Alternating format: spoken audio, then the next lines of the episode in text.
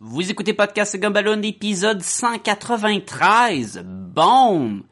Wouh! Ça, c'est de la lecture.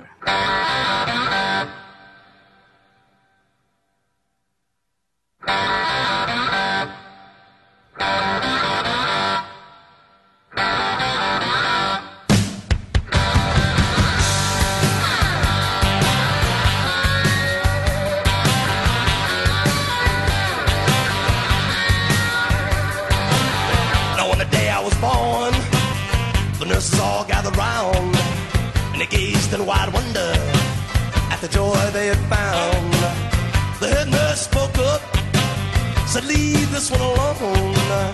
She could tell right away that I was bad to the bone, bad to the bone, bad to the bone. Bienvenue à Podcast et Gumballoon, le podcast sur la bande dessinée, le cinéma, l'animation et la culture populaire en général. Vous êtes en compagnie de Sébastien Leblanc et du très pâle, très très pâle. Sacha, t'es pâle. Je dirais même t'es t'es blanc. Comme, Comme un, un comme un bone. go! Mauvais à l'os. Na-na-na-na-na-na. Mauvais. à- Tu peux-tu traduire ça de même? Il me semble que oui. Sacha Lefebvre, mesdames et messieurs. Hey! Salut! J'ai un bon... Non, ça serait pas une bonne genre de joke à faire, mais bon. Écoute un Bon, bonheur... Non, euh, on passe à autre chose. Oui, on passe à un autre appel. Euh, cette semaine, Sacha, comme, euh, comme tu viens de le mentionner en disant Bone, nous allons parler de la série télé avec David Boreanaz. Ah, c'est bien hot, ça! Bone! Puis la, la, la sœur à Zoé Deschanel? Je, je sais pas. Écoute, moi j'ai pas vu le show. Je présume que c'est basé sur la bande dessinée.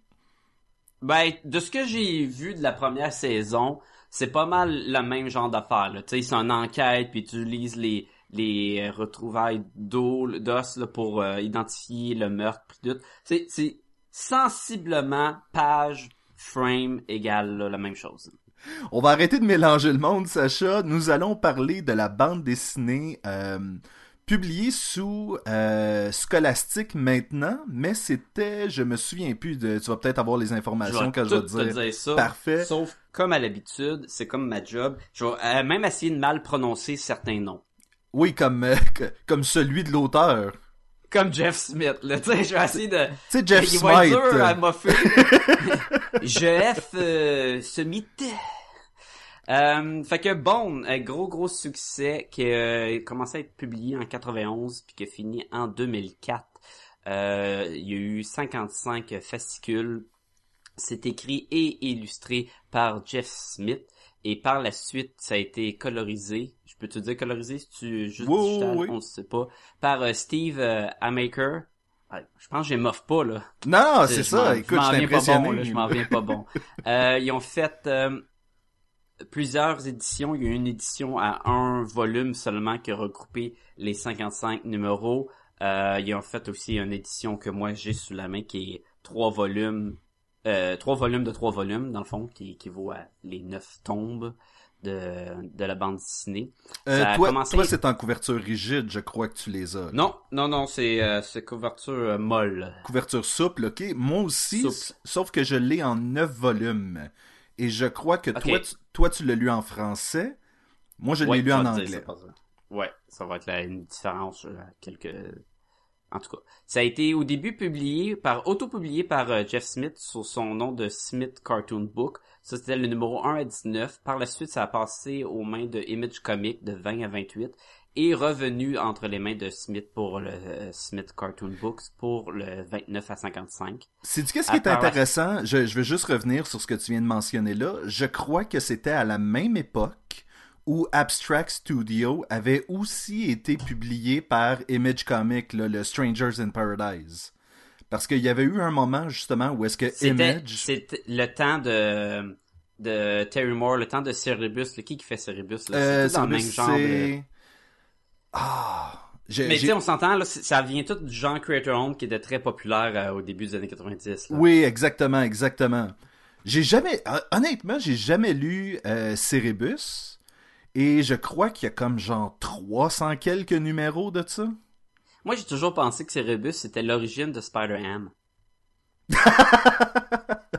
tu sais, c'est comme un genre de cochon, mais avant qu'il devienne Spider-Man, non? C'est pas dans Je- la même continuité. J'avoue que j'avoue qu'il ressemble un peu. Mais euh, pour dire qu'en 2005, euh, comme tu l'as mentionné, Scholastic euh, Incorporé a euh, fait une publication couleur. Ils ont enlevé et ajouté des pages dans l'histoire. Ils ont corrigé des fautes. Ils ont, ils l'ont, l'ont peaufiné. Là, ils l'ont réembelli.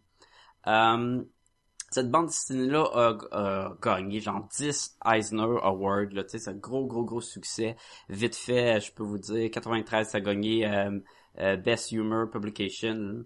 Euh, toi, tu, toi, tu vas les traduire à fur et à mesure que je vais les dire. Ouais, c'est euh, meilleure publication d'humour. Humor, ouais. En 94, ça a gagné Best euh, Serialized Story. Euh, meilleure euh, série en continu. Euh, Best euh, Continu- Continuing Series.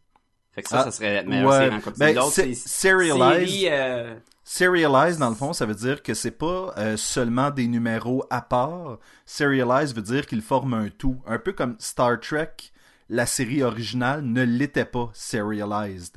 Chaque épisode avait aucun rapport avec l'épisode précédent ou Tandis prochain. que Deep Space Nine l'est en tabarnouche. Exactement, fin. exactement. C'est la meilleure Euh, façon de, de l'expliquer. Encore en 94, euh, Best Writer Artist. Meilleur auteur et artiste. Ouais. Best Humor Publication. Ouais, je l'ai traduit tantôt. Ouais. En 95 encore, Best Humor. À chaque année, il a gagné meilleur Humor Publication. En 95 encore, écrivain artiste. Encore Continuing Series. En 98 encore artiste écrivain. Puis en 2005, euh, Best Graphic Album Reprint. Ce qui est Ah. très weird comme euh, Eisner Award. là. Oui, hein, mais d'un autre côté, je crois que certains livres gagnent à être publiés en tant qu'un volume. Au lieu de, mettons, 9 volumes ou euh, 3... Ben, au lieu de- Tomes, quelque chose que tu vas avoir lu en, en fait. C'est c'est un peu ce que, ce que je disais, je crois que c'était la semaine passée ou le deux semaines. Comment est-ce que tu peux lire, euh, mettons, Adventures of Superman de 400 à 500, mais il y a comme quelques euh, chapitres seulement là-dedans qui forment une bonne histoire qui devrait être publiée dans un livre. Tu Mhm. vois ce que je veux dire? C'est que c'est pas... Ouais, ouais, ouais. Il n'y a pas de filler dans ces, euh, dans ces affaires-là, donc tu peux vraiment imprimer ça en une histoire et l'apprécier d'un morceau plutôt que Et de gagner l'apprécier. un Eisner Award. Et gagner un Eisner Award, apparemment. On le répète encore, on le répète encore pour les néophytes, pour ceux qui ne savent pas que les Eisner Awards, c'est comme l'équivalent des Oscars, euh, mais pour la bande dessinée. Oui, et c'est nommé euh, après Will Eisner, le créateur du Spirit. C'est ça. Pas comme les Jutras, il était peut-être pas pédophile, fait que son nom est encore sur euh, le prix. Hein? Oui, oui, on- malaise? oui j'aime que tu veux vraiment amener ça euh, avec un sujet d'actualité. Euh, euh, je, je, je vais nommer les neuf volumes parce que ça va nous aider pour euh, comment qu'on va en parler par la suite. Oui. Moi, j'ai lu les quatre premiers volumes et toi, je crois que tu les avais tous déjà lus, mais tu as relu au moins jusqu'au volume 7. Oui, ben en fait, je les ai lus jusqu'au volume 7, puis les deux derniers, je les ai comme feuilletés parce que j'étais comme Ah oui, comment ça finit? Ah oui, ah oui, ah oui, ah oui, ah, fin, ok, parfait. Tu sais, je me suis je me suis rafraîchi, mais je vais les relire après le podcast, probablement. là. Volume 1, Out of Out from Bonneville. Volume 2, The Great Cow Race. Volume 3, Eyes of the Storm. Euh, volume 4, The Dragon Slayer. Volume 5, Rockjaw, Master of the Eastern Border. Volume 6, Old Man's Cave et non Logan. Oui. Volume 7, Ghost Circle. Volume 8, Treasure Hunters. Et volume 9, Crown of, Thorn of Horns. Volume Euh, que 9, là, j'ai- qui est le plus volumineux des neuf, euh, étant donné qu'il y a l'histoire. Et, Puis il y a la euh, fin. ou- et il y a aussi un spécial de Noël de 14 pages qui avait été publié à part. Il y a eu plusieurs euh, spin-offs puis euh, singles, tout en lien avec l'univers de Bond, que euh, je sais pas si j'ai hésité, parce que je pense pas que j'ai à moins qu'ils sont à la Ben, fin. on peut, on peut entre autres nommer euh, Stupid Stupid Rat Creatures. Exactement. Toi, tu l'as dans tes... re- Mais moi, non, je l'ai pas. non, je l'ai pas, je l'ai pas Ah, tu malheureusement. l'as pas non plus? Ok, bon. Je l'ai, dé- eu je l'ai déjà lu, mais je l'ai pas. Écoute, ça a fait un succès monstre, fait que c'est sûr qu'il s'en est découlé plusieurs euh, trucs. Euh, je voulais juste aussi mentionner que des petits faits cocasses comme Jeff, Jeff Smith, il préfère la version noir et blanc que la version couleur parce qu'il trouve que c'est son œuvre originale. Oui. Puis moi, je l'ai pas lu en noir et blanc, mais c'est son droit. Aussi, euh, j'ai trois volumes de trois tomes, puis c'est beaucoup plus épais qu'un volume de neuf tomes. Fait que je pense l'épaisseur des pages. Je pense que ma version, moi, que j'ai en français, qui est publiée par euh, Presse Aventure, qui est pas qui est probablement la, la compagnie euh, européenne euh, en français, Oui. les pages sont tellement cartonnées, là, je te dirais que chaque Ah, page ouais? est l'équivalent d'une couverture. Ah, je serais, ben, je serais curieux de comparer parce que moi, je les ai en neuf volumes. Et le, fait, le fait qu'il y ait plus de pages couverture, le fait qu'il y ait plus, euh, tu sais, je veux dire, il y a neuf fois la page qui est Jeff Smith, qui est euh, le Mhm. coloriste, etc. Fait que, tu sais, ça, ça finit par pader, je trouve, plusieurs volumes, mais là... Ben, euh, il y a la version un volume seulement, où ce que toute l'histoire dedans, je te dirais que c'est l'équivalent de deux de mes volumes. Fait que l'épaisseur des pages là est quasiment tu sais un, un tiers de plus là, de, de l'histoire. Juste, des fois je tourne des pages puis je suis tout le temps comme ben là je n'ai dû en tourner trois quatre. Non, c'était une page, c'est juste son cartonné puis tout. Oh, je voulais dire aussi, on a mentionné qu'il y a des spin-offs. Il y a aussi un, euh, un guide, euh, ce qu'on appelle en anglais un companion book. C'est un guide. Un guide euh, accompagnateur. Oui, le guide de l'accompagnateur qui t'explique un peu l'univers des Bones, euh, l'univers justement du village. En fait, il n'y a pas tant d'explications sur le village des Bones parce que c'est ça qui est intéressant, c'est qu'on a ces trois personnages-là qui vont être là, qui sont de Boneville, mais on ne verra jamais Boneville. On sait pas de Ben quoi là, ça a l'air. spoilers, tabarnouche, de même, là, à frette sa table. là. Tout le monde qui était comme, mais ils vont retourner-tu à Bourneville? Ah, ça, c'est pas. Ça, ça je, je, je peux te garder ça euh, parce que c'est pas clair de ce que je viens de dire. C'est pas, pas parce que nous, on voit pas Bondeville qu'eux n'y retournent pas. Ah, j'en tourne la caméra. Hey, on est à Bondeville, c'est le fun ici. On jamais la caméra. Je voulais juste euh, mentionner aussi que j'ai, sauté par-dessus, mais euh, Jeff Smith a aussi travaillé sur euh, Captain Marvel, que je sais que tu as lu, et je crois que tu as apprécié. Euh, Et- et je, fait- je l'ai malheureusement pas lu au complet. Je l'ai feuille, j'ai feuilleté le premier numéro quand il est sorti en fascicule, Je qui que était, l'avais lu, je pense. qui était Society of Monsters, c'est ça? Je pense que oui. Et euh, il a aussi fait Razzle, que Oui, ça, j'ai lu. suite, qui est beaucoup plus dark, beaucoup plus euh, différent de Bond. très très Euh, dark. C'est, c'est quelque chose qui parle de- d'explorer les univers alternatifs. Et euh, ça se tire dessus, puis il y a du sexe, et puis tout le kit, beaucoup plus adulte. Là. Ben écoute, c'est en écoutant des affaires comme des, euh, des les Bourne euh, films puis les Blade Runner puis des affaires de même que il a été plus inspiré à faire quelque chose d'autre comme ça. Je voulais justement savoir si c'était intéressant puis si ça valait la peine de de jeter un coup d'œil. J'imagine si t'es fan de Jeff Smith, ça vaut la peine. Ben, c'est ça qui est drôle, c'est est- que je sais pas si je me considère un fan de Jeff Smith. Et quand j'ai vu Razzle pour la première fois, j'ai fait comme Ah, le style est un peu différent. Il y a des affaires un petit peu rough. Ben pareil comme le Captain Marvel. Oui. L'affaire avec Bond, là, c'est qu'on va y aller bientôt dans l'histoire, mais on a trois personnages qui ont l'air des schtroumpfs, puis le reste c'est des humains. Fait que c'est sûr que le style, quand tu regardes là, ces bonhommes, euh, pas les schtroumpfs, mais comment que je? Il y avait une BD européenne quand j'étais jeune à l'école, où c'était une page, un gag à peu près. C'était des bonhommes à gros pif comme ça. Puis c'était très sexualisé aussi, hein. Il y avait tout le temps comme, il y avait des seins pis tout, puis c'était à la, la librairie, mais c'est très cartoon. C'était un nom funky, là. Vite de même, euh, je le sais pas, mais peut-être que on va, tu vas le retrouver tantôt, puis je vais faire comme Ah ouais. Je sais, je- écoute, j'ai peur d'écrire dans Google euh, bonhomme à gros nez sexualisé pour enfants. J'ai j'ai j'ai peur. Je veux pas faire ça. non, c'est vrai. Je, je vais peut-être laisser le sujet de même là, puis on va pas peut-être passer à autre chose comme le synopsis de l'histoire. Ou si les gens le savent, ils peuvent nous écrire. Attention, ce podcast peut révéler certaines intrigues. Euh, synopsis de l'histoire. On commence la bande dessinée avec les trois cousins Bone, Phone Bone, Smiley Bone et euh, Phony Bone, de son nom Funsible Bone.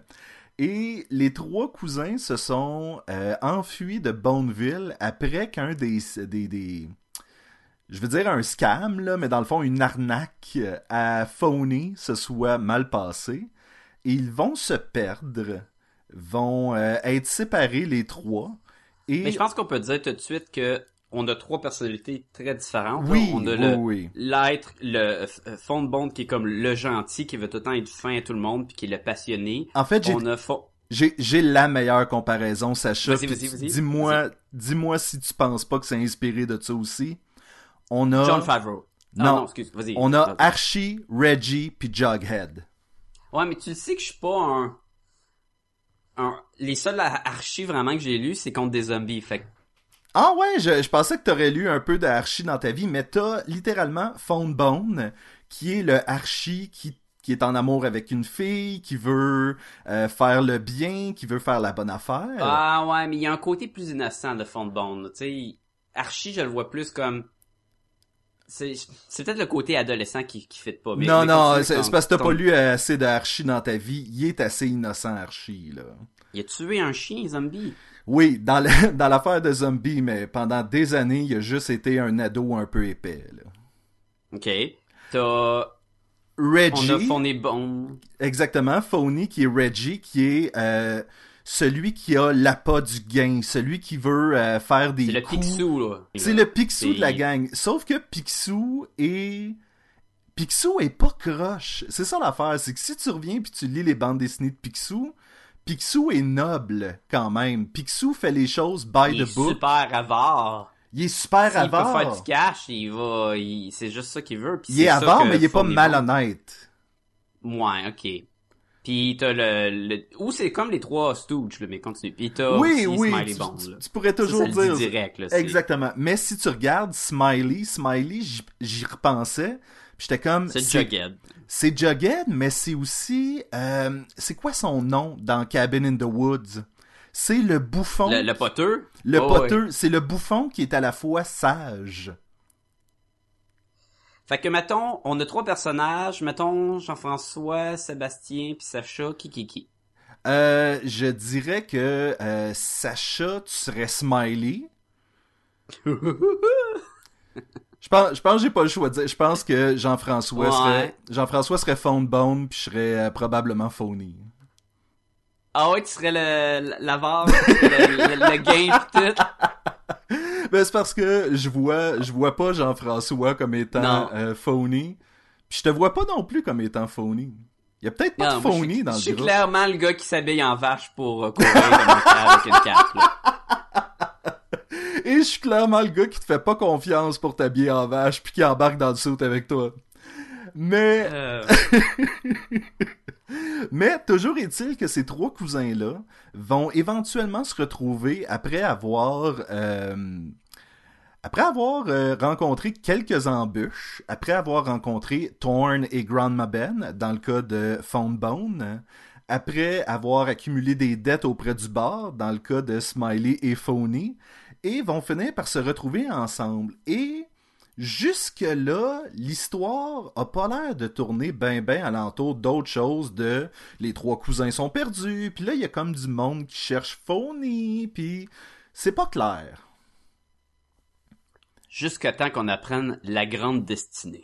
La grande destinée, et là plus ça va aller, plus le livre va passer d'un livre humoristique et euh, cute à, euh, quelque chose qui a comme une intrigue politique royale, à quelque chose qui a comme des sorciers puis des esprits qui veulent prendre le contrôle de euh, la vallée puis toute la kit.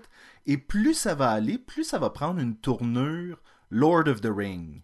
Et à ce stade-ci, on va pouvoir probablement plus comparer les Bones au Hobbit. Et là, on pourrait avoir, ben, c'est c'est sûr qu'on peut faire des corrélations avec Lord of the Ring puis chaque personnage là. On Oui. peut facilement, mettons vite de même là, euh, Fawn c'est euh, Frodo. Oui. Je te On dis- a je te- je te Smiley puis euh, Phony, ça serait Pippin puis euh, Mary, mettons. Mary puis Pippin. Il n'y a pas de Sam Gamgee vraiment dans non, le... il y a pas de Sam. Gamgee, Euh, Gamgee? Thorn, c'est clairement Aragorn. Oui. le, le personnage qui euh, qui, qui fait ses affaires, mais finalement une grande destinée euh, royale qui est sans avoir euh, sans le savoir, là, ça, s- ça devient central à l'histoire. Euh, je te dirais que mamie, ça serait Gandalf. Est-ce que ça serait Gandalf ou ça serait plus Legolas? Ah non, non, c'est clairement pas Legolas. Moi, je Parce pensais, que, je pensais Lucius puis Grandma, c'était euh, le nain puis l'elfe. Non, parce qu'ils sont très très basés sur une relation de d'être euh, un contre l'autre. Il y a une rivalité entre euh, Legolas puis euh, Gimli. Ben, à quelque part, il y en a une entre Lucius et Rose, considérant que Lucius sortait avec la sœur de Rose. Ouais, ben je te dirais qu'en quatre volumes, où ce que je suis rendu, c'est sûr que ça peut changer. Moi, C'est pas, c'est pas ce exploré encore, c'est ça. Mais Mais ce que je vois, c'est que Mamie, tu sais, en en a beaucoup plus de bagages qu'elle laisse croire. Oui. Elle était guerrière puis tout, elle a un passé. Fait que j'étais comme peut-être un genre de galère. C'est sûr qu'on peut pas dire que chacun personnage est non, c'est ça. C'est Sinon, pas ça clear- serait du plagiat, là. C'est... c'est pas clear cut, c'est pas genre ah tel personnage c'est clairement le personnage dans Lord of the Ring, mais il y a un Mais feeling. l'esprit de Oui. d'avoir quatre hobbits qui sont euh, qui se font comme mettre en plein milieu d'une grande bataille contre le bien puis le mal, puis qui vont avec, puis c'est quatre bonhommes que tu pourrais pas penser qui pourraient se battre d'une certaine façon, puis c'est eux que la destinée repose dessus un peu, et comme là avec nos trois euh, schtroumpfs blancs. là. On les il y a, y y difficilement d'autres façons de les comparer que à des schtroumpfs blancs. C'est ça qui est drôle, c'est que un, ils ont des gros pifs, ils sont Oui. petits, très schtroumpf euh, stylisés, et ils ont aussi le même nom de famille. La partie Bond revient tellement à comme, il manque juste que quand il parle, il, il substitue des mots pour Bond, puis là, et voilà, là, mais c'est ça, c'est que tranquillement de chapitre en Ah, chapitre. Oui. On peut facilement dire que euh, le gars avec la capuche, c'est Saruman, puis le maître des criquets, c'est Sauron. Oui, le gars avec la capuche.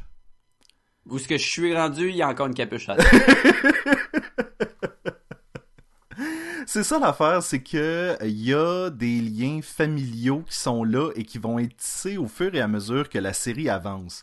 Et c'est là que ça va être difficile pour moi de faire un synopsis du reste de la série parce que c'est tellement c'est pas que c'est On peut pas tout dire. Écoute, on a. Quand est-ce qu'on prend un, un œuvre puis qu'on dit, on va vous en parler de. Il y a combien de- pages? Il y a plusieurs milliers Ah, de pages dans toute l'histoire là. Fait que je pense quasiment que ce qu'on a fait comme résumé résume un peu l'idée. Oui, c'est Si ça. déjà ça te donne pas envie d'y approcher, que vas-tu dire de plus qui va changer l'opinion du monde? Ben, c'est ce que j'aimerais savoir de, de ta part, Sacha, parce que quand je t'ai dit on fait Bone, moi, faut que je l'avoue, le, la- le premier livre que j'ai lu de Bone, c'est l'avant-dernier dans le recueil. Et c'était le spécial de Noël de 14 pages qui a pas rapport vraiment à l'histoire. Et Dans le fond, ce que tu dis, c'est comme si tu as été initié à Star Wars avec le spécial de Noël? ou genre avec les Tribbles. Tu sais, un, un Non, ça, c'est épisode... Star Trek, là. T'es des mecs qui dans Ouais, le monde. ouais. Mais ce que je veux dire, c'est que ça. Tu sais, t'as l'essence de ce que la série est, mais ça n'a pas rapport avec vraiment l'histoire. T'as pas un, un aperçu de l'ampleur de l'histoire. Et même lorsque j'ai commencé la série, euh, quelques années plus tard, j'ai vraiment fait comme Ah! Fait que c'est un peu comme ce que j'avais lu, c'est cute. Puis là, t'avances. Puis t'avances, puis t'avances, puis l'histoire se complexifie, elle s'enrichit. Et je me souviens que quand t'as commencé à le lire, euh, on se textait, puis tu me disais comme Ouais, j'ai lu le volume 1, c'est correct, mais Hum. c'est slow un peu, c'est Juste juste. crime. Oui. Là, euh, con- continue, c'est, écoute, euh, Et moi, ce que je t'ai dit, c'est lâche pas parce que comme Harry Potter avait fait, les premiers sont un peu plus enfantins et on dirait que le livre mûrit avec le lecteur. Mm. combien de fois que t'as déjà dit que Strangers in Paradise, tu peux pas te fier à l'œuvre entière en lisant juste le premier volume? Je, écoute, euh, si j'avais un, un- un nombre comme ça à te donner, je dirais au moins une quarantaine de fois. Je pensais d'abord dire au moins trois fois. Au moins. Quelle année? Mais c'est vrai. C'est vrai. a- Et d'un côté, j'ai acheté le gros coffret.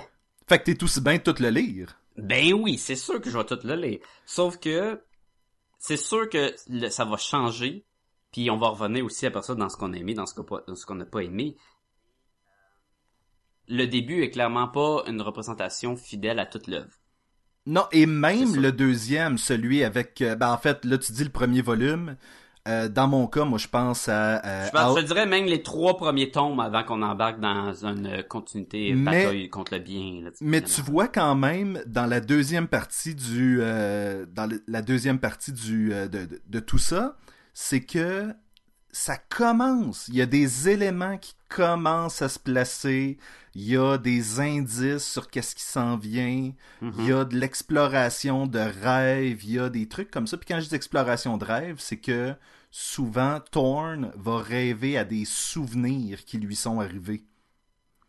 Avec une façon très intéressante d'illustrer le, le, le rêve dans la bande dessinée, Mhm. où on va rajouter comme une, une case euh, très faite sur l'horizon qui va empiéter sur le format de la bande dessinée, parce que cette bande dessinée-là est très divisée souvent en six cases par page, Oui. égales les cases. Là. Tu sais, on a une division très symétrique, on va déborder de temps en temps pour le besoin de la cause, mais aussitôt qu'on peut, on revient tout le temps à notre six cases, et lorsqu'on rentre dans les rêves, euh, au lieu d'avoir un, un principe de la couleur devient peut-être désaturée ou les contours sont flous, du classique comme ça, on va vraiment noircir chaque notre euh, template, mettons notre gabarit de six cases en noir pour insérer par-dessus les cases de rêve. Mm.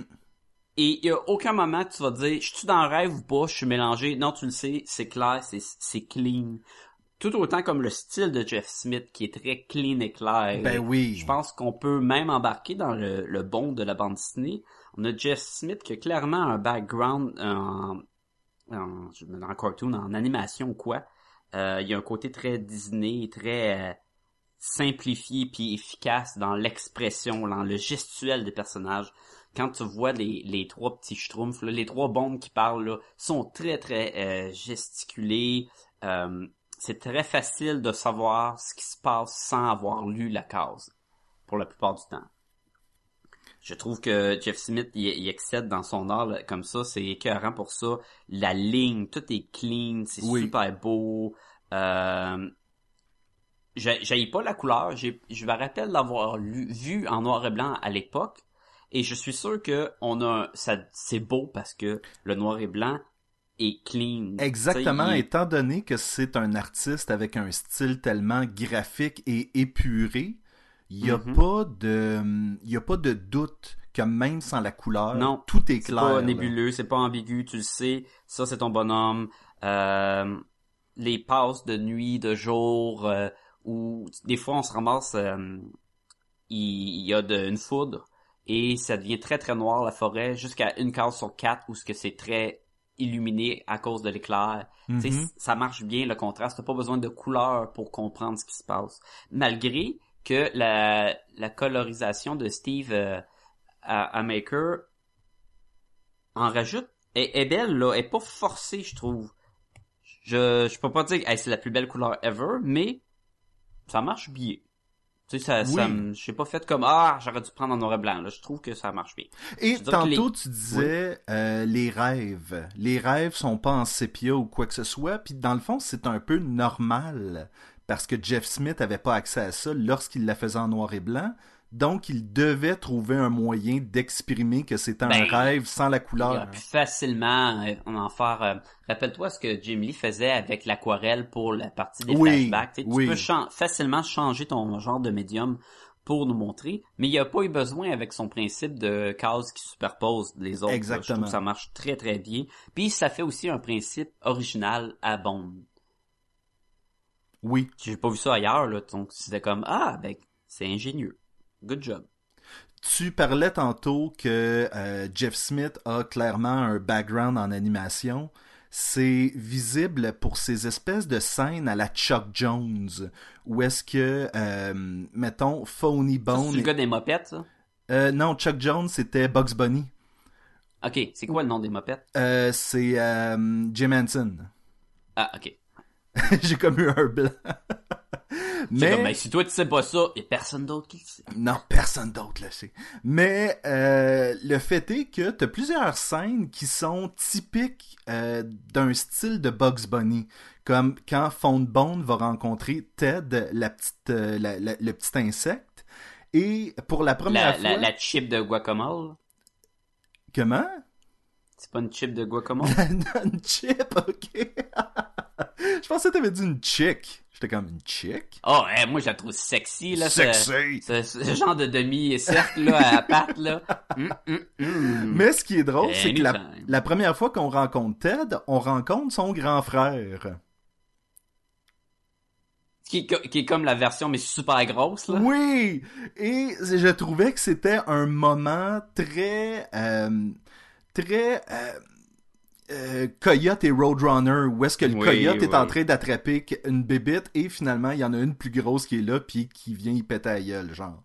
Ou euh, lorsque les euh, Bone, Phone Bone essayent de sauver de deux créatures rats et que les il fait comme hey, ils seront jamais assez épaisses pour sauter sur cette bûche là et les deux finissent par sauter sa bûche puis t'as comme un moment juste avant qu'ils tombent de stupid stupid rat creature il y a des moments très C'est très- très, Looney Tunes. c'est très Looney euh, Tunes exactement Oui, oui, oui. Eh, euh, en passant, moi, c'est des, euh, des rogarous. Est-ce que c'est des were-rat en anglais? non c'est des rat creatures Beaucoup mieux, parce que un rat-garou, ça implique un peu que c'est des humains qui se transforment en rats. Non mais les gens de, du village croient qu'ils sont des hairy men fait que c'est peut-être pour ça Qu'ils appellent des rat-garous, hein. ouais Mais, tu sais, parce qu'il y a aucune à date, là, en quatre volumes, là, en genre en presque, je te dirais, 1000 pages, là. C'est, ils appellent ça des rogarous, puis je suis comme, mais pourquoi, là? On n'a pas vu un transformé, puis ils se promènent le jour, puis il y a pas de lune, puis il y a même des bébés rogarous, ce que, ce qui est bizarre, fait que, Est-ce que t'as- toi, est-ce que t'as vu Bartleby? ben, la petite bébite, là, euh, qui, ils l'ont euh, recruté à date, là, le- Oui. le, rose, là, qui mange des sandwichs. Oui, et tu vas apprendre que ces euh, créatures rats-là se trouvent à avoir une queue qui, a- qui sont coupées lorsqu'ils ont un an et que leurs oreilles sont habituellement Ouais, c'est- pas taillées. C'est comme des chiens, tu sais. Mais je trouvais ça C'est comme des intéressant. chiens que tu tailles les oreilles, puis. Oui, Sauf qu'ils ont- ils ont- exactement. Ils ont vraiment pas de l'air des rats. On va revenir tantôt. là. Non, mais je trouve ça intéressant que même eux autres ont leur espèce de... Ils approfondissent un peu les créatures du genre... Ils ont un roi, King Doc, qui est, qui, est- qui est en charge. Ils ont euh, des rituels de coupure de queue, puis de trucs comme ça. Tu sais, même ces monstres-là sont explorés un peu. Mhm. Euh, continuons, continuons dans le, bon de la chose. Ben, l'affaire, c'est qu'il y en a plein du, euh, du bon dans Bone et ça fait juste devenir meilleur au fur et à mesure qu'on avance. Il va y avoir une relation entre Bone, euh, et Thorn qui va être, euh, qui va s'approfondir au fur et à mesure que la bande dessinée avance. Pardon. Parce qu'ils sont connectés par un morceau du locuste qui est en eux, puis les deux vont passer leur temps à essayer de se protéger l'un l'autre. À la limite, tantôt, on disait Frodo et euh, Sam, ben c'est pratiquement cette relation-là qu'il y a entre eux. C'est une relation de, de loyauté totale. Et non d'une relation d'amour, parce que clairement que Fond Bond est en amour avec euh, Thorn. Je ne veux pas te vendre de punch, Sacha, donc tout ce que je vais dire, c'est que pour l'instant, là où t'es, ça commence à se développer en une relation plus Frodo et Sam. Ok. Ben, d'un autre côté, tu vois mal la relation amoureuse, là, surtout la partie sexuelle qui pourrait en découler. Là, j'étais comme. Oui, et c'est pas ce genre de livre-là. Euh, il va y avoir un, euh, une référence à un moment donné euh, à Grandma Ben, qui s'appelle Rose, et à sa sœur, qui s'appelait Breyer. Et Lucius, qui est un de nos personnages qu'on suit, qui est le propriétaire de la taverne, qui Ouais. s'occupe de garder euh, Phony puis Smiley euh, à l'ordre, même s'il échoue lamentablement la plupart du temps ce personnage-là va à un moment donné mentionner comme quoi il a plus été attiré par la sœur de Rose. Et que c'était son erreur, mais que la sœur de Rose uh, was more advanced uh, in a woman's way. Puis ça va être la référence la plus sexuelle que tu vas avoir de tout le livre. C'est tout? C'est tout. Ah ben là, je suis déçu, là. Je- Moi, quand je lisais mon livre, là, j'avais mon lubrifiant puis mes Kleenex à côté, puis j'attendais un bon moment, là. Mais Ben, là, écoute- tu me dis que c'est comme plus enfantin. Si J'ai peut-être pas pris la bonne lecture. Ben écoute, Sacha, tout le monde le sait que tu t'assois avec du lubrifiant et des mouchoirs parce que t'es prête à pleurer continuellement. Et, Puis j'ai les mains secs. et le, c'est ça, le, et voilà. Mais- Et ben oui, donc, tu, tu non. pensais que je parlais de quoi? C'est que c'est ça. Bone se trouve à être un all-age comic. Et ce que ça veut dire, c'est c'est pour toute la famille. Donc, Ben, ça, c'est une, une bonne question, parce que quand je lis Bone, oui. ça revient tout le temps dans ma tête, c'est pour qui, à qui tu le recommandes. Parce Et- que, Et Ben, je, je connais beaucoup de. Je connais beaucoup de, de jeunes qui. euh, je, les, je les connais pas personnellement, mais René me parle. Ah ouais, lui, il a lu Bone, puis tout le kit. Donc, les jeunes euh, d'environ 6 ans en montant euh, aiment la bande dessinée Bone. Je sais pas qui euh, se rend jusqu'au moment où il y a de la guerre, puis ça saigne, puis tout le kit.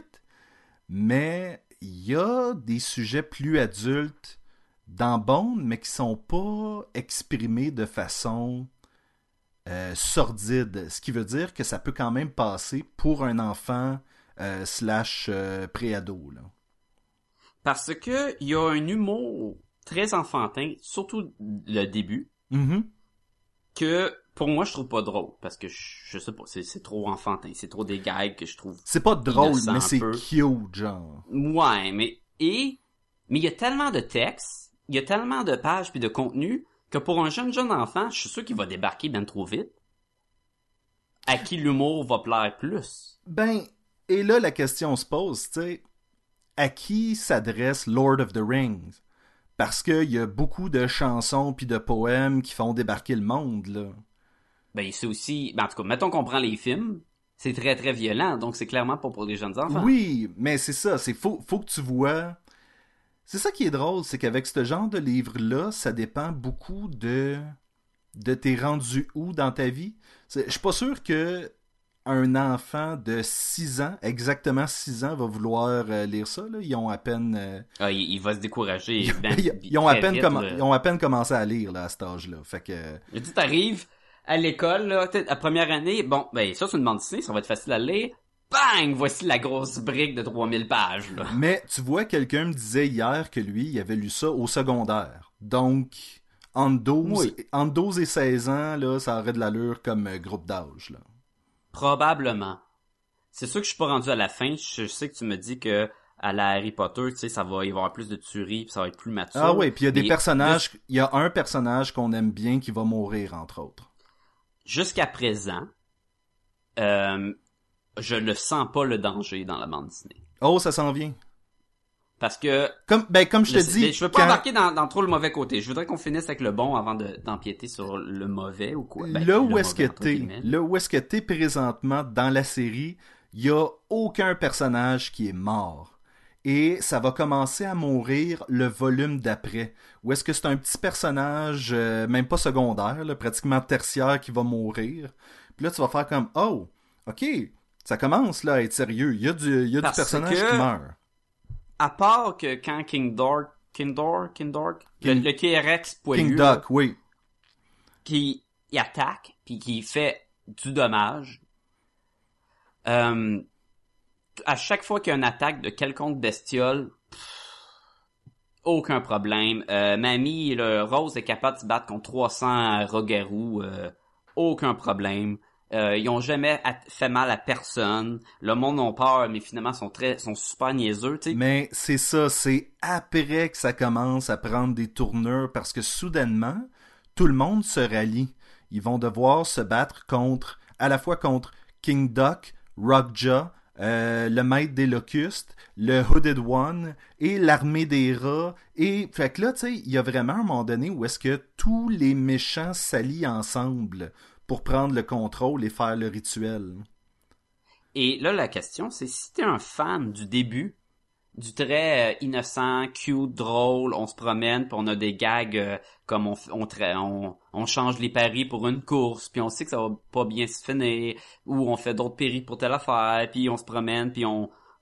Tu sais, c'est très cocasse, puis cute, et que ça change? Ben, est-ce que tu ça. vas continuer à aimer ça si c'est ça que t'aimes au début, ou vice-versa, si t'aimes juste la fin, est-ce que tu vas aimer le début? S'il y a un gros changement entre le début et la fin, est-ce que euh, c'est un, un œuvre qui risque de déplaire au monde ou il va déplaire au début mais tu vas l'aimer à la fin ou vice versa? Ben c'est là que euh, c'est là que, que tu te trompes parce que ça change, mais ça ne perd jamais cet aspect de comédie là. Il reste toujours quelque chose pour tout le monde. Il- les cousins vont s'engueuler, puis euh, régler des arguments en se faisant euh, zapper de l'électricité statique par Smiley ou des affaires de même. Tu sais, il va toujours rester cet élément de comique. Il y a une raison pour laquelle il a gagné Best Humor Comic plusieurs années en ligne, c'est que ça ne s'en Mhm. va jamais cet élément-là. Ok. Je te crois. T'as pas C'est l'air. d'autres choses que tu vas apporter sur la table de, de ce que t'as aimé. Toi, c'est un œuvre qui t'a vraiment touché parce que c'est tu m'en as parlé souvent quand, depuis qu'on a parti le podcast Ben, en fait, ça comme fait quoi que t'avais hâte de- d'en faire, de l'en parler. Que... ça fait au-dessus de 193 épisodes que je suis que je Moi, j'ai essayé de euh, pousser ça à plus que 200, mais là, à Oui, à un moment donné, il y a- il y avait plus d'affaires. J'ai dit, Sacha, là, il y a certaines bandes dessinées que j'ai, que je veux faire depuis le début, il faut qu'on les fasse. On va arrêter de Et faire je me les suis proc- procuré au Festival de bande dessinée de Montréal l'année passée. Oui, c'est vrai. Euh, l'année passée ou l'année d'avant? L'année passée. Ok, c'est pas bien grave, anyway, pour, pour les Gumballoonies, là, mais... Et euh, c'est ça, je me le suis procuré. J'ai eu un très bon deal. Il y avait une petite boutique, là, tu sais, il y a plusieurs kiosques, puis un kiosque qui le vendait. Écoute, c'était la version en français. Mhm. Je me suis dit, bon, pas vraiment grave. Et c'était la version en couleur. Il y avait tout, un très bon prix. Fait que je me dis, voilà ma chance. Sébastien va être bien content. On va pouvoir en faire un podcast. Et un an plus depuis que je tard... me le suis ouais, ben, ça a été long. C'est long à lire. Et c'est ça, un des affaires, c'est que tu rentres dedans. Il y a beaucoup, beaucoup, beaucoup de textes et c'est très, très slow avant que tu embarques dans la grosse quête du bien Mhm. contre le mal puis de les batailles. Il y a au moins un trois volumes faciles, trois tomes faciles où, à part de quelques petits détails qui ont rapport avec cette quête que tu sais que Thorne a un passé puis quelque chose de caché, que c'est très, euh, on tourne puis on a des petits événements niaiseux qui, qui empilent, fait que c'est dur, dur d'embarquer dedans puis dire, oh, qu'est-ce qui va se passer? Et c'est ça qui m'avait retardé dans ma lecture, c'est que j'étais pas motivé à continuer. Ben, Là, plus que j'avance, plus que je tombe dans où ça s'en vient. Fait que c'est déjà plus facile la lecture, malgré qu'ils nous prennent des grosses pauses comme, mettons, on fait des paris à l'intérieur, de la taverne, comme, oui. ok, mais t'sais, euh, Mais si on revient à la comparaison Harry Potter, Lord of the Rings, les premiers étaient beaucoup plus cute et jeunes et humoristiques que les derniers, encore une fois. Et dans le premier Harry Potter, tu sens pas vraiment qu'il y a un danger pour Harry ou, euh, ou même chose pour le premier Lord of the Ring, étant donné qu'ils sont dans le Fellowship of the Ring. Tu sens que les hobbits sont protégés et qu'ils sont corrects pour un Ben, bout. Là, c'est sûr que je pense pas avoir jamais lu les Lord of the Rings. J'ai lu le Hobbit, mais les Lord of the Rings, j'ai juste vu les films. Dans le premier film, tu penses qu'ils sont en danger beaucoup. Quand les Nazgûl l'attaquent, quand les, les- ils sont pognés dans la grotte, puis il y a des il y a des orques, puis quand il y a un gros balrog qui les attaque, non non, il y a un, Oui, il y a mais un gros danger. il y a un gros pourcentage du livre que c'est juste eux autres en train de marcher dans la forêt, rencontrer des Ben, elfes. c'est ça, je euh, trouvais que là, un tiers du livre, c'était comme la grosse partie sur euh, dans le village des, des Hobbits, là, le Shire, là, mhm. où ce que tout, tout, tout, tout, tout, petite musique. Oh, on a des cocasses, on vole des carottes. Oh, on a des petites maisons en rond.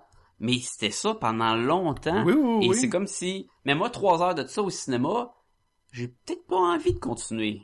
À moins que quelqu'un me dise, non, non, donné, ils vont se battre contre des orques. Ouais, mais là, ils mangent des carottes puis des patates, tu sais. Puis ils marchent dans la forêt. Mais ça, c'est ce, que, c'est ce que tu peux apprécier de Jeff Smith, c'est qu'il jouait euh, un long game. Son but, c'était pas de tout nous pitcher d'un coup non plus, là.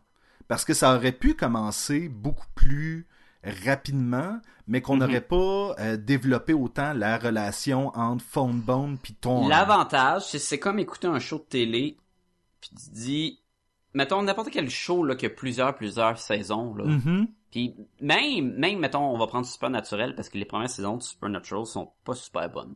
Mais Ouais. si tu dis à quelqu'un, hey, commence à écouter Supernatural, puis tu lui dis, les premières saisons sont pas super bonnes, il va te dire, je devrais-tu les, les, euh, les skipper, passer par-dessus? Je te dirais non. Parce que, Parce que c'est là qu'ils établissent la mythologie, c'est là qu'ils établissent la, La relation des deux frères. Puis oui. de temps en temps, il va y avoir des éléments qui vont qui vont être bons parmi le moins bon. Puis c'est après ça quand il va se passer des affaires avec tes héros, pour toi c'est tes héros de plusieurs années.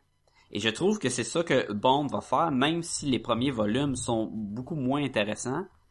Quand il arrive de quoi, ben je connais Bond, je connais Smiley, je connais Funny Bond, je connais Thorne. Quand Thorne apprend sa destinée, je, je connais plus comment qu'elle va réagir parce que je l'ai lu pendant un bout. Tandis que si ça se passe dans le premier volume, tu vas avoir moins d'attachement. Et ça, oui, ça marche. Et ça, je le comprends quand t'as un- une histoire à longue haleine de même, ça marche. C'est juste que c'est pas facile d'approche, surtout dans un monde, dans une société où ce qu'on veut que tout arrive vite, on veut passer à autre chose vite, vite, vite. Mais t'as une appréciation pour ça. C'est ça que. Oui, parce que, Parce que souvent, je peux l'associer à des shows de télé, puis c'est le même. Là. Oui, mais ce que je veux dire, c'est que les réactions des gens ne sortent pas de nulle part. Elles ont été établies sur plusieurs bandes dessinées. Oui. C'est vrai. Et voilà. Si, mais je, oui, je voudrais embarquer peut-être dans ce que j'ai moins aimé. Je vais te laisser y aller. Est-ce a des affaires que t'as moins aimé? Moi, Je- honnêt- je- tu m'en as jamais vraiment parlé de ce qui t'a déplu aussi. honnêtement, j'ai rien euh, vraiment qui, euh, qui m'a déplu. Ma note va être assez haute, là. Honnêtement. Il y a, il y a plusieurs petites affaires des fois que tu dis dans la- le scénario. Euh, ils utilisent les œufs comme de la monnaie d'échange, c'est ça qui le croc. Oui, mais ça- quand ça, ils y- sont fâchés contre quelqu'un, ils lancent des œufs sais, c'est comme c'est comme jeter des deux piastres sur le monde. C'est comme un peu cave. Il y a tout le village qui se fait mentir contre les dragons, puis sont, ils ont peur des dragons, mais t'as une armée de loups-garous, de rats-garous qui peuvent les attaquer en tout temps. Il y a comme un Mais ça, c'est ad- c'est adressé aussi. À un moment donné, ils vont le dire. Ils vont dire, ouais, attendez, là. Tu crois, euh, vous croyez en les rats parce que vous les avez vus, puis là, vous croyez qu'il y a des dragons qui s'en viennent, mais vous les avez pas vus. Puis, tu sais, il y, a, il y a cette espèce de... hum, Les gens croient en cette fantaisie, mais sont Mhm. un peu... Certains sont crédules, certains sont incrédules. Il y a de la mythologie, il y a de la légende. Ouais. Fait que, tu sais, il y a ça qui vient beaucoup influencer les réactions des gens, là. Mais tu mais quand tu le lis, t'as pas le choix de dire, mais, mais pourquoi qu'ils sont comme ça? Pourquoi qu'ils se passent comme ça? Ou le principe de, quand tu connais un secret puis tu veux pas le dire, puis là, c'est super intense, puis il demande à Rose, puis elle dit, ah ben, puis là, elle s'en va, puis elle n'en parle pas, puis là, ça tombe ses nerfs, tu dis, Ah, mais pourquoi tu dis pas, là? Même chose avec Lucius, ah non, je peux pas parler des dragons, c'est trop secret, mais la ville est, chamboulée, tout est à l'envers, puis le monde ils sont prêts à tuer des dragons puis à changer tout. Mais ah non non, c'est des secrets. Puis là c'est comme ouais, ok, ça me tombe un peu ses nerfs. Pour moi, le genre d'humour a pas marché. On, on parlait d'un genre d'humour cute, oui, mais tu sais, j'ai, j'ai, pas ri. J'ai, puis il y a beaucoup de passes d'humour, surtout dès le début, que tu comme, ouais, ok, c'est cocasse, il écrit une lettre d'amour, puis il se trompe, au lieu de donner la map, il donne la lettre d'amour, fait que le monde lit la lettre d'amour à voix haute, mais tu sais, Encore une fois, si t'avais lu cette bande dessinée-là quand t'avais 12 à 16 ans, peut-être que très t'aurais... conscient, Oui. je suis peut-être plus le public cible pour la BD. Ça, puis ton Je genre, ton genre d'humour aussi, disons-le. Et écoute, j'ai aimé les Schtroumpfs quand j'étais jeune. Et Ben oui. je reviens avec les Schtroumpfs, mais il y a un humour très Schtroumpf, un humour de gag, un humour j'essaie de plaire à la Schtroumpfette, puis je fais, je me rappelle un des gags que j'ai lu que j'ai tellement trouvé bon quand j'étais jeune, qui est pas vraiment drôle maintenant, mais c'est écoute, t'avais les, le- un Schtroumpf, toute l'histoire c'était il voulait plaire qui va sortir avec la Schtroumpfette. Et là, il y avait un Schtroumpf qui arrive devant un gros mur de roche. Il pogne son son pic puis son marteau puis il commence à sculpter. Puis là, tu sais, il va l'écrire « J'aime la Schtroumpfette ». Et là, il commence, il fait un J, là. Mais tu sais, une grosse euh, calligraphie de la mort, là, avec des patterns dans le J. Après ça, il fait l'apostrophe. Puis il commence à écrire « J'aime ». Mais tu sais, il prend tellement de temps que par la fin, là, il s'est rendu super botché, puis c'est rendu, c'est écrit au pinceau, lettre, là, pis c'est fini la schtroumpfette, là, puis il a comme plus d'énergie, il vient de passer une semaine là-dessus, puis il est comme ah, de la merde. Puis ça fait j'aime la schtroumpf. Puis le genre de mot que je trouvais drôle quand j'étais jeune, maintenant je vais peut-être dire bon, ok, j'ai souri, next. Et je trouvais que c'est un genre d'humour de même dans le euh, bon. Puis Oui, ben, comme, c'est un peu euh, c'est un peu à la Gar- Garfield où est-ce que tu vas lire un strip, la joke est là, mais tu vas pas le rire, mais tu vas le sourire. Ou il y a peut-être pas un deuxième niveau à la Charlie Ouais, Brown ou à la où ce que tu vas dire c'est drôle en soi mais plus j'y pense ah je vois l'autre humour caché. Oui, tu vois l'auteur de- qui vide ses tripes puis euh, exactement, tu sais là-dedans t'as de l'humour plus ben là fais des paris. Hey, ça me fait penser la course aux vaches, comment ça marche? Parce que ce que j'ai pu comprendre, c'est que t'as une grand-mère qui course contre des vaches puis le monde parie soit sa grand-mère sur une des vaches? oui, OK, c'est juste whack de même là, c'est comme oui. OK. Ou tu peux parier sur la vache mystérieuse qui normalement est pas là. Et là, eux, leur plan, c'était de, déguiser quelqu'un en vache mystérieuse, de mettre un, engouement sur la vache qui va gagner et, la grand-mère est plus super bonne. Et là, le monde vont pas parier sur la grand-mère, puis ils vont parier sur la vache. Mais, mais... d'un autre côté, il a pas vraiment trahi les, les, les, paris, parce que le monde peut quand même parier sur la grand-mère puis rapporter plus. Mais c'est ça, c'est ça la différence. Tantôt, t'as dit que ça avait été publié de quand à quand, je pense 90 91 à 2004, qui était les fascicules originales. Fait que 91 à 2004, imagine qu'en 13 ans, t'écris une histoire. Puis je sais pas quel âge avait euh, Jeff Smith en euh, 91, là. Peut-être que... Peut-être tu peux trouver cette information-là pendant qu'on... Euh, ben, je peux te dire quel âge qu'il a. Peut-être qu'on va pouvoir faire des calculs. Il est né en, en 60. Il est né en 60, Il, a- donc il a en... il a 56 ans présentement. Donc, il avait- 90, il y avait 40 ans. 40... euh, non, il y avait 30. 40. S'il s'il est né en 60, euh, en 90, il y avait 30. C'est vrai, on est... euh, C'est vrai, c'est vrai. Je calculais juste 16 ans, mais c'est 26 ans. Bon, mettons, 30... il était début trentaine. Vas-y. Début trentaine. Sauf que vers la fin, il était début quarantaine. On s'entend-tu qu'en 10 ans, t'as le temps aussi de passer d'un humour de quelqu'un, tu qui arrive dans la trentaine, qui vient juste de sortir de la vingtaine, qui a... Hum, c'est sûr. Puis t'as de l'évolution de toi-même. Donc ton écriture, ton histoire est plus la même. Et il écrit pour des gens qui sont maintenant rendus 10 ans plus vieux aussi, là. Ça, c'est un bon point. Le, le public qui a commencé puis qui a lu euh, à chaque fois qu'il y a un numéro sortait, Mhm. ils ont vieilli de beaucoup du début jusqu'à la fin. Et Fait ça- ça, c'est vrai. C'est bien à, mentionner parce que c'est plus des enfants, mettons, même si t'étais un enfant au début des années 90, en 2004, ben là, t'as plus 10 ans, là. Non, À moins que tu sois dans un genre de Benjamin Button fucked up truc, là, mais... ce qui est ce qui est pas le cas pour grand monde là. Mais toujours est-il que c'est ça, t'as pas le choix de de modifier l'histoire au fur et à mesure parce que les gens qui ont commencé à lire en 91 devaient lui écrire, devaient le rencontrer dans les conventions, Mhm. il a dû voir Oui. son public changer sous ses yeux. Fait que tu sais, il y a quelque chose c'est comme aussi. un problème du recueil en soi. C'est qu'il faudrait donner ça à goutte, goutte par goutte à un jeune lecteur pour qu'il évolue avec. Mais comme je te dis, Sacha, il y a des ados et pré-ados qui l'ont lu et qui ont adoré ça. Je pense que ça dépend toujours. Ça dépend à quel point tu décides d'embarquer dans l'histoire. Et ça, dé- ça dépend du monde, ça dépend de tout. Écoute, tu pognes un jeune ado qui tripe sur Deadpool, il aimera pas ça, là. Non, c'est probablement pas son genre, non. Il y a aussi que l'humour en soi a changé. Oui. Tu sais, c'est...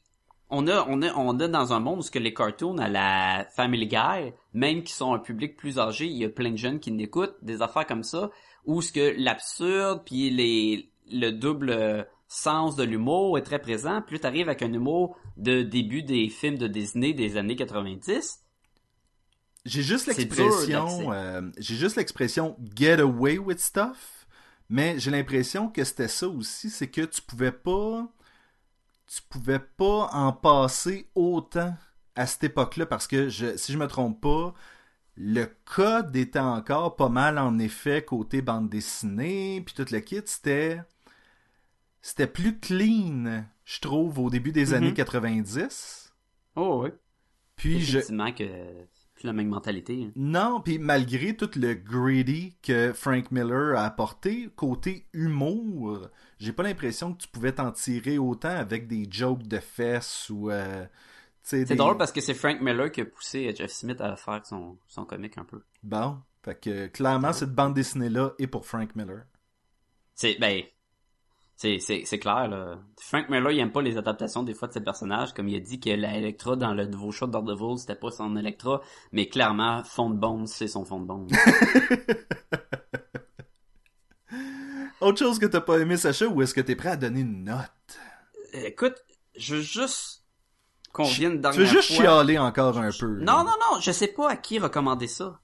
Avec tout ce qu'on vient de dire, je, tu sais, j'ai comme, j'aurais peur de recommander ça. Si je recommande ça à le, de- mon entourage de mon âge, j'ai peur qu'ils embarquent pas dedans. Puis je recommande ça à des jeunes, j'ai peur que ça soit trop vieux. Fait que je trouve que c'est un, un œuvre problématique en soi, même si c'est un œuvre classique qui a gagné tellement de prix Mais au, au comme, des comme je te disais, ça ne, ça ne mûrit jamais au stade où ça va déranger un enfant. Mais, euh, écoute, je- comme je te dis, je l'ai relu.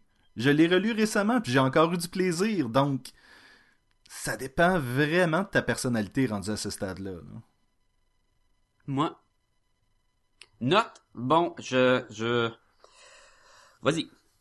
Ben, moi, je vais y donner un 4.5 sur 5. Euh, Proche de la perfection. proche de la perfection et c'est aussi la note que René euh, donne à Bone. Je lui, je lui en ai parlé tantôt, puis elle disait que c'était un euh, solide 4.5 elle aussi. Ok.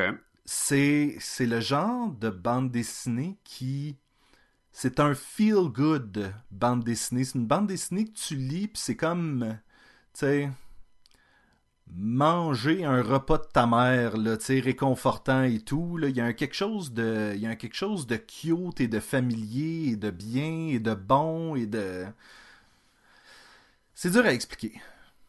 C'est comme une grosse couverte chaude en hiver. Comme une tarte aux pommes chaude. C'est comme quand le soleil éclaire dans, la, dans ta pièce puis ça te réchauffe les pieds. Exactement comme ça. C'est comme avoir un chat ou un chien sur tes genoux. Là. C'est comme avoir un remords dans... Non, non. non Nope, pas ça, no. pas en tout, non. Euh, je vais y aller avec un 3 sur 5. Je crois que un genre d'œuvre que j'aurais gagné à, à avoir lu beaucoup plus jeune ou suivre plus l'évolution à l'époque. Je pense que j'ai eu beaucoup, beaucoup de misère à embarquer dès le début. C'est très long, c'est très... Tant que t'es pas dans au moins un peu la quête. Puis même encore là, j'ai l'impression que plus qu'on va être dans la grande quête, ça va être... C'est très basique, c'est très... euh, un peu déjà vu. Puis c'est pas la faute de Jeff Smith, parce que ça fait un... L'œuvre date, là, c'est sûr, là. Quand t'écoutes Lord of the Rings, tu dis pas... Mais oui, mais c'est... Il est bien pas bon, euh, Tolkien, là. C'est bien c'est bien basique, son histoire. Oui, mais Des orques. Ça- Tout le monde connaît ça, des orques. Ben oui, mais tout le monde connaît ça des orques à cause de lui, tu sais. tu ferais une autre histoire, fait Mais j'apprécie le visuel. Je trouve que le seule fois que c'est moins beau, c'est les pages couverture, étrangement. Les... Je sais pas pourquoi, s'ils ont été faites avant ou après les pages couverture dans mon livre. Des Ouais, fois, il est pas ouais, belle, des pas fois, sur- la grande... Je ne pas sur la- la- l'espèce de simplicité des pages couverture de, de Bond. là.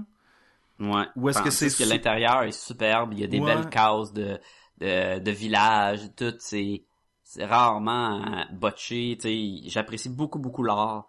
Euh, l'histoire, je l'endure presque des bouts. Euh, d'autres moments, oui, c'est bien, mais euh, si c'était pas Jeff Smith qui l'avait dessiné, euh, je l'aurais probablement perdu. Là. Ben, Je sais que j'ai jamais lu de Cérébus, mais je sais que l'art de Cérébus, je la trouve beaucoup moins intéressante. Puis mettons, tu changes, tu mets l'artiste là-dessus, j'aurais débarqué, j'aurais pas... Oui, Dave Sim, j'ai que- cherché tantôt, c'était Dave Sim qui faisait euh, Ah. Cérébus.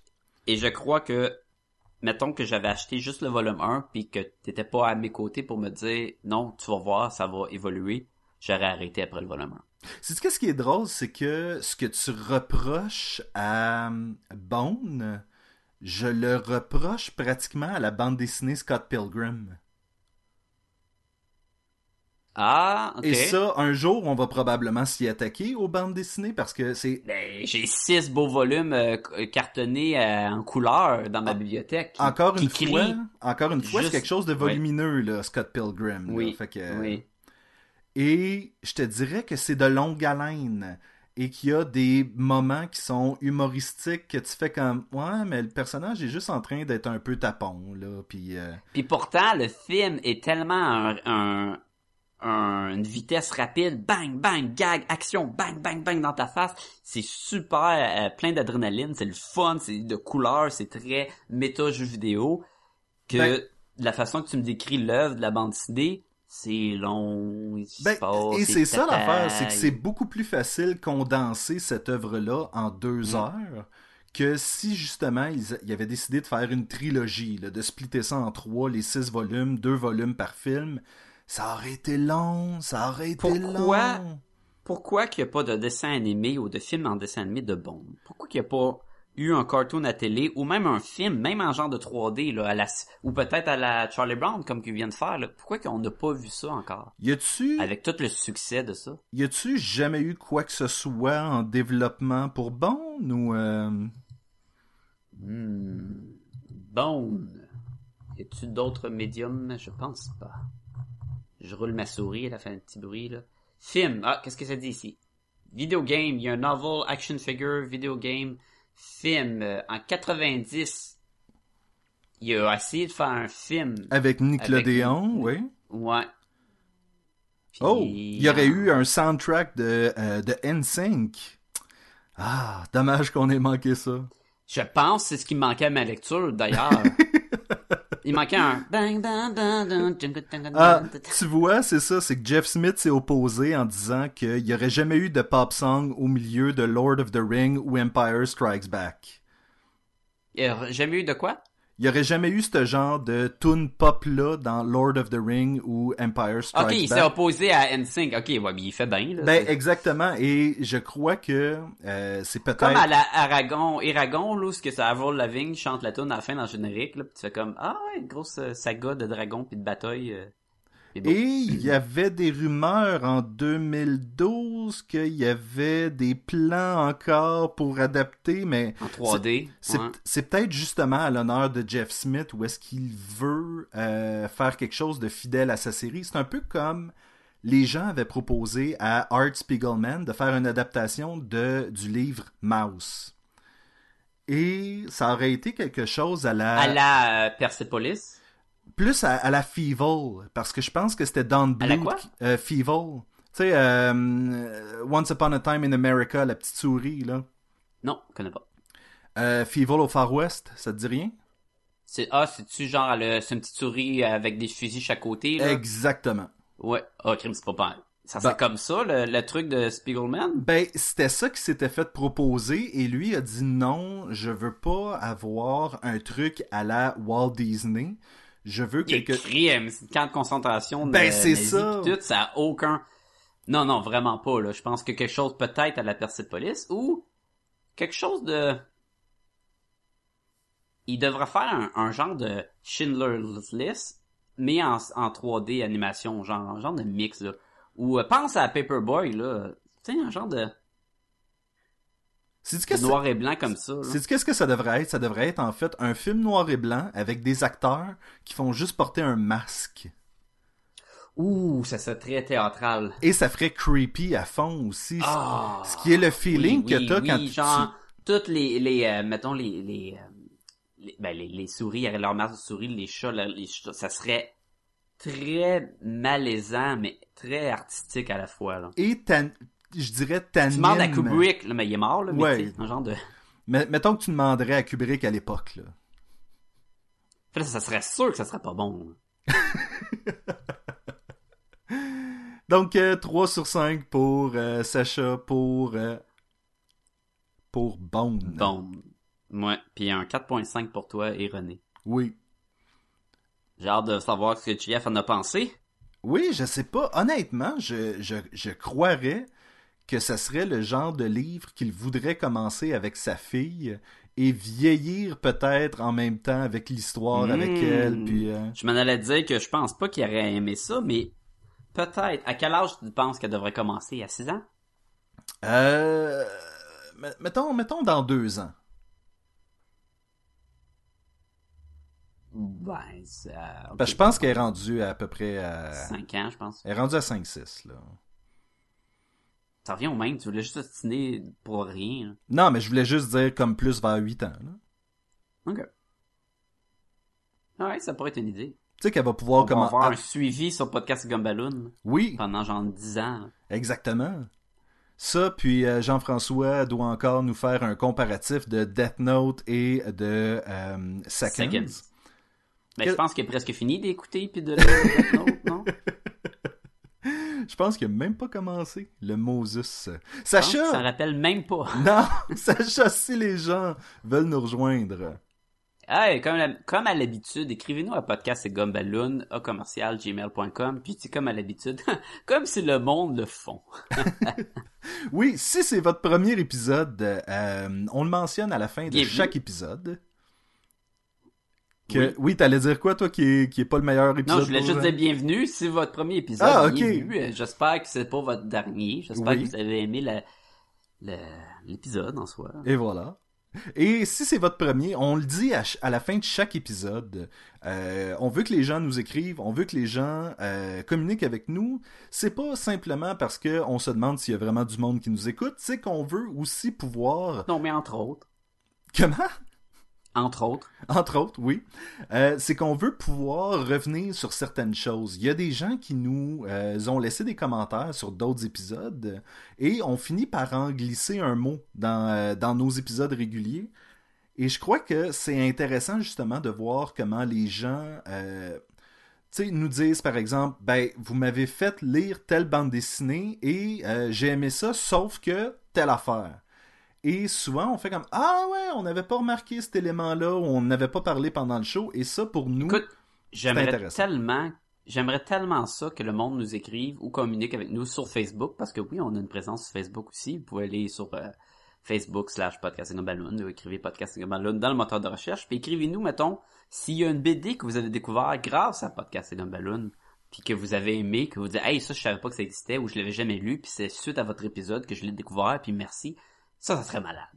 Si vous avez découvert euh, Rise of Technovore à travers Podcast et Gumballoon, euh, je tiens à dire, on vous a dit tout le long de l'épisode que c'était mauvais, ne l'écoutez pas. Donc, c'est de votre faute.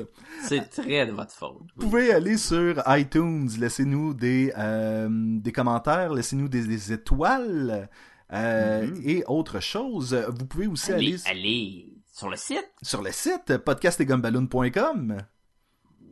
Facile ça. Puis également sur le site, il y a aussi un lien amazon.ca. Ça vous redirige sur la page d'amazon.ca. Vous faites vos achats comme à l'habitude et Amazon nous remercie en nous envoyant une petite ristourne qui aide à payer l'hébergement de sites et des trucs comme ça. Et écoute, c'est facile là. C'est, écoute, Noël approche. Dépendamment quand vous écoutez ça. On devrait le mentionner que Noël approche. C'est vrai d'une certaine façon. Noël Et, approche ben, ou allez. vous avez oublié de faire certains cadeaux, c'est encore le temps. Non, mais allez acheter, là. Préparez-vous d'avance, là, cette année, là. Ben oui. Achetez vos, vos cadeaux de Noël tout de suite, là, en mois de mars. Ou euh, achetez-vous des cadeaux. Gâtez-vous. vous le méritez. Vous le méritez, surtout toi. Vous là. avez écouté Rise of the Technovore, vous le méritez. Achetez-vous des cadeaux. Ah. Et je tiens à dire aux gens, euh, merci beaucoup parce que oui, grâce à vous, grâce euh, à, à Amazon, on mentionne souvent, ça va nous aider à payer. Vous avez payé euh, l'hébergement et le nom de domaine pour la dernière année et on vous en remercie. Euh, continuez. C'est de votre fait- faute qu'on est encore là. c'est de votre faute si on est encore là. Mais ce que je veux dire, c'est que si c'était pas de ça, le podcast nous coûterait de l'argent. Et notre but, ce n'est pas de faire Ben, il de coûte encore de l'argent, là. Je te dirais pas qu'on tout est, on est, euh, sorti des dettes, là. Mais, euh, oui, Mais- un gros merci. Parce mais que vous aidez beaucoup, puis C'est ça, notre but, c'est pas de faire de l'argent sur votre dos, c'est juste de pouvoir continuer à faire des podcasts et euh, pas avoir à payer pour. Tu sais, on n'a pas de, comment c'est un, un Pantheon, comment qu'ils appellent ça, le truc pour faire des, des donations, des, des, des dons? Ah, tu veux dire comme un, un, euh, Patreon. un Patreon. FundMe ou un Patreon ou un... euh, Un Patreon, ouais. On n'a pas ça présentement installé. Peut-être qu'un jour qu'on va l'installer. Je sais pas si ça marcherait. C'est toujours euh, difficile de demander au monde de donner de l'argent pour euh, pour nous qui disent des niaiseries sur un- devant un micro. Mais quand vous utilisez le lien Amazon, c'est une façon de nous dire merci à nous. Fait que nous on l'apprécie beaucoup là. Je sais pas. Peut-être qu'un jour on va en avoir un. Puis ouais, n'aura aucun- rien dedans, mais peut-être que le monde aimerait ça avoir des gogos, podcast et gumballoon. À ce moment-là, on va partir quelque chose, puis euh, ça va être juste pour donner des cadeaux aux auditeurs. Mais t'étais pas en train de faire des, des statuettes, là? T'avais commencé à faire des statuettes pour ton webcomic, d'ailleurs, un illustrateur dans le Nord. Point com, ouais. euh, qui, euh, par- ça. qui parle de René et Sébastien, une prof et un illustrateur qui déménagent de Montréal pour s'en aller dans le Nord. Mais t'avais pas commencé à faire des statuettes par rapport à ça? J'avais commencé et euh, je tiens à saluer mon chat, Sylvie, qui a sacré le premier prototype euh, à terre, le brisant Ah, en mille morceaux et me pas forçant... vrai. Et la réalisation soudaine que la prochaine fois euh, que je vais être prête à faire une statuette, peut-être me commander un kit pour le mouler dans le silicone tout de suite, Ben oui, histoire ben que... Ça, ça pourrait être, ça serait écœurant si tu ferais des statuettes de podcast et Gumballoon. J'avoue, si les gens veulent des statuettes de podcast et Gumballoon, peut-être qu'on... euh, Peut-être qu'on peut-être qu'on fera quelque chose à ce moment-là. Moi, je dis, on, on se trouve une façon de faire des épinglettes OK. qu'on en vend au monde. Non? Ben, c'est parce que Des si, aimants de frigidaire? si on se fait... euh, c'est crowdfundé, si on se fait euh, socio-financer, ben à ce moment-là, les gens, en nous socio-finançant, achètent l'épinglette. Donc, ça se ferait tout seul. C'est ça l'affaire. Ouais, on va se porter en Kickstarter juste pour faire notre podcast. Ouais, il y a, y y quelque monde. chose. il y a quelque- Oui, c'est ça. Le Kickstarter est là juste pour faire des gogos. Mais c'est ce qui est le fun, les gars. Non, mais il y, a- il y a de quoi, il y a de quoi. Écoute, on est, on approche l'épisode 200, là. C'est le temps de penser à plein de choses. là. 200, tu réalises-tu, là? 200. Écoute, les gens vont vouloir des statuettes de nous autres après 200, là, c'est clair. Ou quelque chose, quelque, Quelque chose. chose. On avait des t-shirts euh, qu'on s'était fait faire pour nous euh, la première année, mais euh, on l'avait jamais. euh, On Genre, n'est pas exploité. faut- on ouais, n'est faut- pas côté business, là. On veut vous offrir de quoi de gratuitement. exactement. là. Mais, On, on va penser à de quoi? On va te penser à de quoi? Sur ce, Sacha, oui. je te dis à la semaine prochaine. Oh! Hey, à la semaine prochaine. Ça va être écœurant, là. Ça va être malade. Ah ouais, ça va être quoi? On va voir la semaine prochaine. Oh! I make a young girl squeal. I wanna be yours, pretty baby, yours and yours alone. I'm here to tell you, honey, that I'm bad to the bone. Bad. Bad. Bad. Bad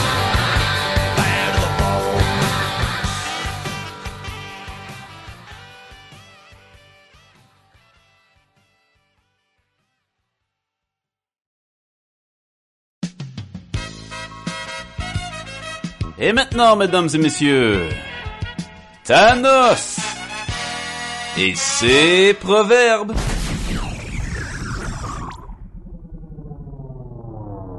Le travail, c'est la santé. Rien faire, c'est la conserver. Les prisonniers du boulot ne font pas vieux os.